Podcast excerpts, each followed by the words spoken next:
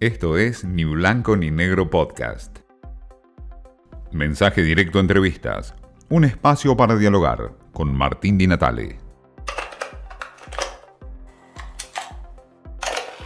Hablamos con Marcelo Elizondo, especialista en temas internacionales, en comercio internacional, director de la consultora Desarrollo de Negocios Internacionales, DNI, un hombre que permanentemente está en contacto con la diplomacia, con los inversores extranjeros y obviamente con la mirada de la Argentina en el mundo. ¿Cuál es un poco hoy tu mirada sobre eh, dónde está parada la Argentina? ¿Estamos parados en la periferia? ¿Estamos parados en la izquierda del mundo? ¿Estamos parados en la derecha? ¿En dónde estaremos parados los argentinos hoy? Estamos parados bastante lejos de donde está el centro político, económico, tecnológico. Eh, la Argentina tiene un muy débil flujo de comercio internacional con el resto del mundo, e incluso en retroceso, menos del 0,3% de todas las exportaciones mundiales. Está fuera de la agenda de la inversión extranjera directa, de hecho pierde inversión extranjera. En lo que va del siglo XXI, 20 años, la Argentina perdió 20% de todo el stock de inversión extranjera que tenía en el momento del inicio del siglo, mientras en el mundo el stock hundido de inversión extranjera creció 400%. Y quizás lo más peligroso en términos de futuro es que estamos fuera de eh, las redes de generación de conocimiento, tecnología e información que hoy modelan la nueva economía tecnologizada, por lo que lamentablemente veo una Argentina mirándose a sí misma y muy fuera de lo que hoy marca la evolución en materia económica, geopolítica o tecnológica. ¿Por qué decís que estamos eh, afuera de las redes de conocimiento, digamos? En el mundo, más que países globalizados, en este momento lo que hay es ciudades o regiones que se vinculan en redes que comparten innovaciones, invenciones, inversiones de empresas internacionales que invierten en tecnología para alimentar redes en las que se va generando valor a partir de propiedad intelectual, de royalties, de know-how compartido, de ingeniería y la Argentina tiene muy pocas empresas mundiales que participen de esa red, tiene muy poca participación en las cadenas globales de valor. Como consecuencia de eso, lamentablemente, vos ves que vas perdiendo participación relativa en el motor principal que tiene la economía de hoy, que es el conocimiento. Visto retrospectivamente, eh, Marcelo, la Argentina, si uno mira eh, la Argentina de los últimos 15 años, en esa oportunidad perdida que fue el, auge de la soja en su momento. Hoy parecería ser que también hay un cierto auge de los commodities en el mundo, eh, a pesar de la pandemia, y la Argentina está, o parecería que está frente a otra oportunidad perdida. ¿Cómo estamos frente a este momento?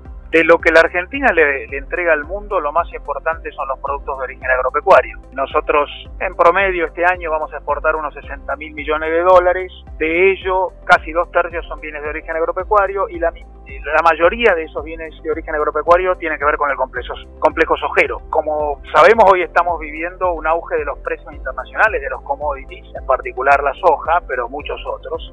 Sin embargo, la Argentina tiene problemas para aprovechar eso. En primer lugar, porque ha producido y exportado menos que lo que hubiera podido si hubiera habido más inversión. Nuestra tasa de inversión es muy baja, estamos en alrededor de 13-14% del Producto Bruto Interno, es casi lo mínimo para amortizar la inversión que ya tenés, no hay inversión marginal creciente, y entonces tenés problemas de infraestructura, de tecnología y de el soporte que la muy competitiva producción agropecuaria tiene. Entonces el crecimiento de la oferta para aprovechar los precios internacionales, aun cuando está basado en un sector muy competitivo, es menor que el que pudo haber sido. Y además tenés eh, un problema de que la brecha cambiaria, eh, las retenciones y la coyuntura con obstrucciones hace que muchos productores hasta prefieran diferir decisiones, esperar que se normalice para vender y liquidar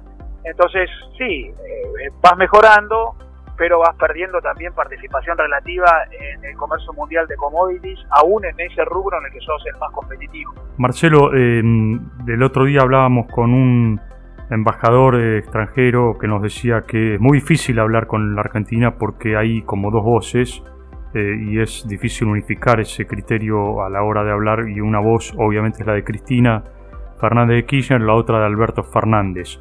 Una mirada más hacia los Estados Unidos y otra mirada más hacia China y Rusia. Tiene algunos movimientos en un sentido o en otro. Intenta acercarse a Brasil y después manifiesta disconformidad con los lineamientos de Brasil en el Mercosur y eso genera rigidez. genera amigos en Latinoamérica que ponen nerviosos a los aliados históricos. Y tiene esta dualidad. Estados Unidos está mejor visto por el presidente Alberto Fernández, pero la vicepresidente con alto poder mira mejor a China y a Rusia, eso está claro. Me parece que eso es algo que genera costos, porque hoy en día en el mundo, en la pospandemia, en la revolución tecnológica, en el nuevo juego de alineamientos que ocurre después de Trump y después del Brexit, uno tiene que tener una localización. Eh, eso eh, es un contexto necesario que tiene que ser definido para inversiones, participación en cadenas de valor, relevancia del país y la Argentina no juega eso. Marcelo, ¿es peligroso el avance de China en América Latina y en particular en la Argentina en espacios estratégicos como puede ser, por ejemplo, la Estación Espacial de Neuquén o como puede ser el polo logístico de Tierra del Fuego, lugares que son estratégicos, o el 5G eventualmente, la tecnología 5G o una central nuclear? Las inversiones de China tienen una cualidad distinta que las impresiones de las empresas occidentales. Uno sabe que las empresas occidentales tienen un interés comercial, económico, y eso hace todo más previsible, menos dependiente de la política. En cambio, las inversiones chinas tienen siempre un trasfondo político. Detrás del 5G o incluso detrás de la Estación Espacial del Sur, uno sospecha que hay intereses geoestratégicos porque eh, detrás de las inversiones chinas está también la geopolítica. Por lo tanto, yo diría, hay que mirar con atención a China. De hecho, China está teniendo hoy muchas controversias con el resto del mundo. Pensemos en lo que ocurre en Hong Kong, pensemos en las disputas limítrofes en el mar del sur de la China, pensemos en Taiwán, en los ruidos relativos a lo que el presidente Trump acusaba a China de, tener como falta de respeto a la propiedad intelectual. De modo que yo creo que si uno se involucra con China en proyectos conjuntos, debe saber que detrás de eso hay algún riesgo eh, político que no tienen necesariamente las impresiones occidentales.